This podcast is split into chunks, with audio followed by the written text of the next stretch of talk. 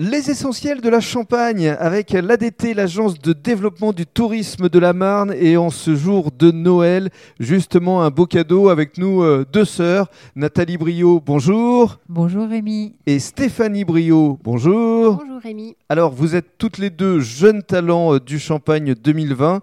Vous avez été doublement euh, récompensées à travers le prix du jury et le prix du public. Tout d'abord, avant de nous parler de vous, vos sentiments, qu'est-ce que vous avez ressenti lorsque vous avez euh, entendu euh, le nom du champagne briolonique résonner comme étant euh, jeune talent du champagne? Nathalie, tout d'abord? Alors, c'était une vraie surprise parce que vraiment, on s'y attendait pas du tout, mais pas du tout. Et puis après, c'est beaucoup de bonheur, beaucoup de joie, beaucoup d'émotions aussi, parce qu'il y avait beaucoup d'émotions ce jour-là. Mhm. Et oui, puis c'est une reconnaissance qu'on n'attendait pas du tout. Euh, on pensait vraiment que les autres étaient meilleurs que nous. On pense toujours ça. Ça, c'est l'humilité, ça. Oui, peut-être. mais, euh, mais, surtout, il y avait des moments très forts après la cérémonie avec, euh, avec les parents. Oui, c'est ça. C'était, c'est une cuvée aussi.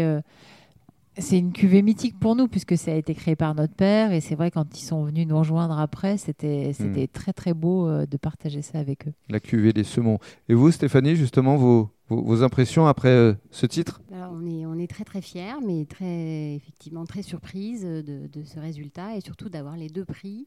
Euh, je crois que beaucoup de clients euh, ont voté pour nous euh, et donc ça on est, on est vraiment très contente. Alors Nathalie, parlons justement de votre histoire parce qu'elle est importante, ça a beaucoup touché, ému le jury. Parlez-nous de vous, de ce qui vous est arrivé. Alors moi, au départ, j'avais pas forcément envie de faire ce métier, hein, mais euh, j'avais envie de faire autre chose en fait quand j'étais jeune. Mais j'avais quand même promis à mes parents de revenir quand ils auraient besoin de moi.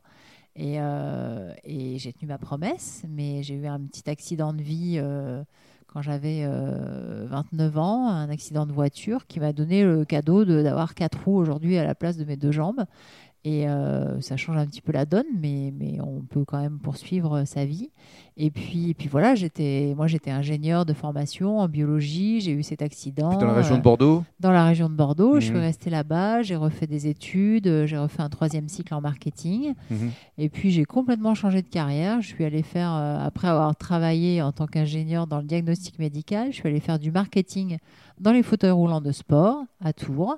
Puis quand c'est vraiment posé la question de mais qu'est-ce qu'on fait de Brioloni Qu'est-ce qu'il y a euh, Est-ce que, est que quelqu'un euh, va poursuivre cette ben activité? J'ai bien sûr répondu mhm. présente. Je suis même allée proposer à mon père à un moment donné quand je l'ai vu fatigué un peu et prendre sa retraite. Je lui ai dit bon ben voilà, je serai là et et à quelle heure? Et l'heure, c'était 2008 euh, en fait. Donc il y a 12 ans aujourd'hui. Oui, il y a 12 ans que la décision s'est prise. il faut expliquer euh, aux personnes qui nous écoutent que vous appelez Brio toutes les deux. Le Nick, c'est le nom de jeune fille de, votre maman? Oui, Exactement, oui. Alors, exactement. Justement, dans le cadre du deuxième podcast, on va euh, évoquer et détailler les différentes cuvées que vous proposez au public.